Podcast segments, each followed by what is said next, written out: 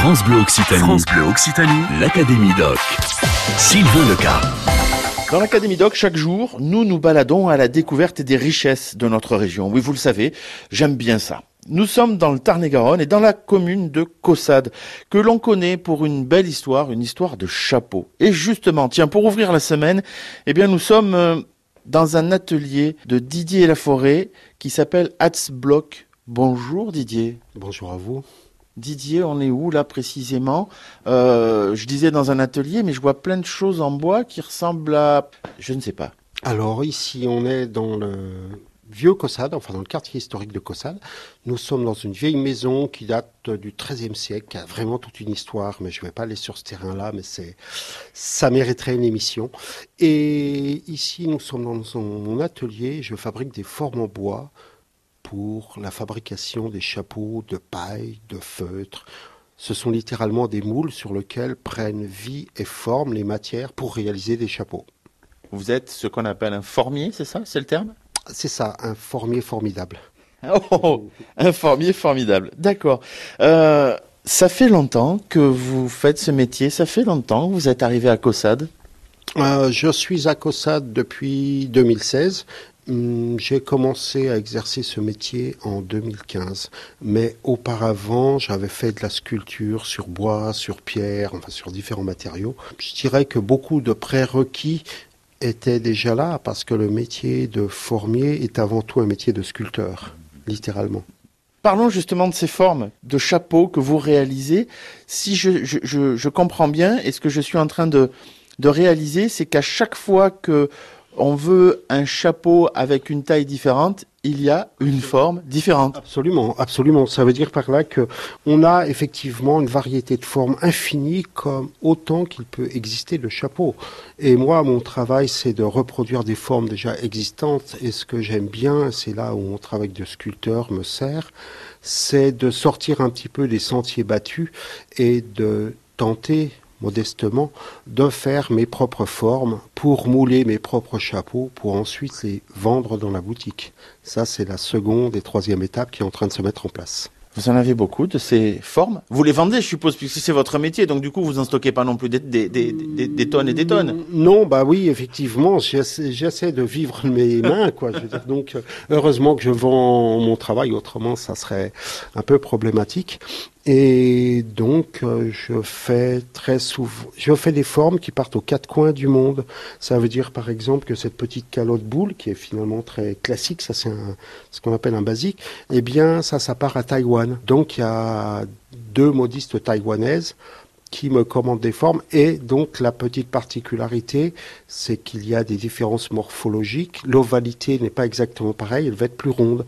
Et donc, le travail du formier, c'est de s'adapter à, à la demande de la modiste. Et après, après, après, je fais ce que j'appelle des moutons à cinq pattes, des choses qu'on trouve pas. J'ai eu la chance de pouvoir faire, par exemple, le bicorne pour la reconstitution de la bataille de Waterloo.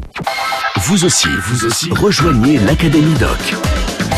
Nous sommes avec Didier Laforêt dans l'Académie euh, Doc midi depuis euh, Cossade dans le Tarn-et-Garonne. Didier est créateur de formes pour des chapeaux, donc on appelle ça formier. J'allais dire chapelier aussi parce que je vois des chapeaux euh, que vous vendez évidemment dans la boutique. C'est quoi ce bois clair que je vois que vous utilisez? Vous avez vu, j'ai dit un, bois clair et qui d'ailleurs me semble être assez facile à travailler. Mmh, facile, facile, tout est relatif. Euh, tendre, tendre. tendre. Ouais, ouais. J'utilise du tilleul. Euh, pourquoi Pourquoi le tilleul? Voilà.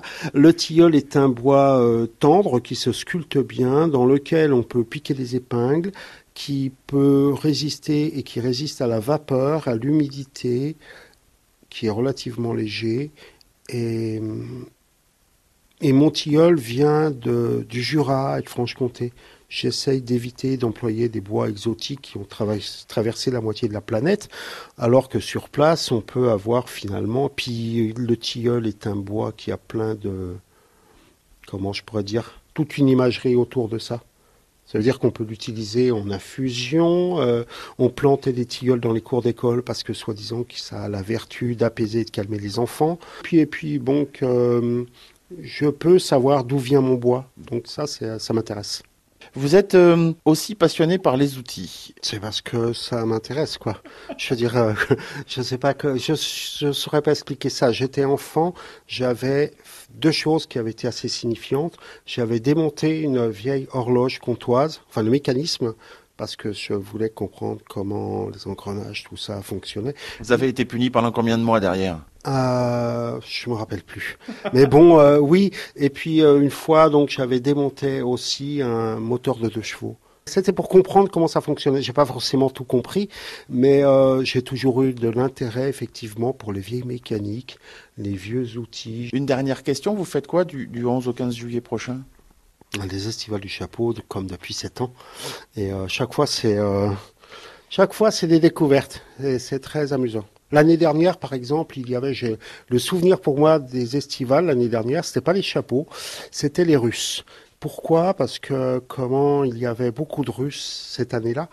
Et un soir, on a regardé la demi-finale France-Belgique qui était retransmise sur un écran. Et après, je me suis retrouvé ici avec 22 Russes dans la boutique jusqu'à 3 heures du matin et qui fêtaient la victoire de la France. Et c'est pour moi, c'était, c'était les estivales 2018, c'était exactement ça. Mais après, il y avait bien évidemment les chapeaux, le travail et toutes les rencontres. Et la rencontre, absolument. Merci beaucoup Didier Laforêt de nous avoir reçus dans votre atelier ici euh, à Cossade dans le Tarn-et-Garonne. Nous découvrons la ville, nous découvrons le savoir-faire hein, cette semaine. Didier et Hatzblock, formier, chapelier et, et mécanicien et, et- et plein de choses en fait finalement. Euh, Cet homme que vous allez euh, découvrir, rencontrer cet été dans le cadre des, des estivales du chapeau. Demain, on va s'intéresser à la vieille ville de Cossade que nous allons découvrir avec une, une guide pour une visite privée. À demain. L'Académie Doc sur France Bleu Occitanie.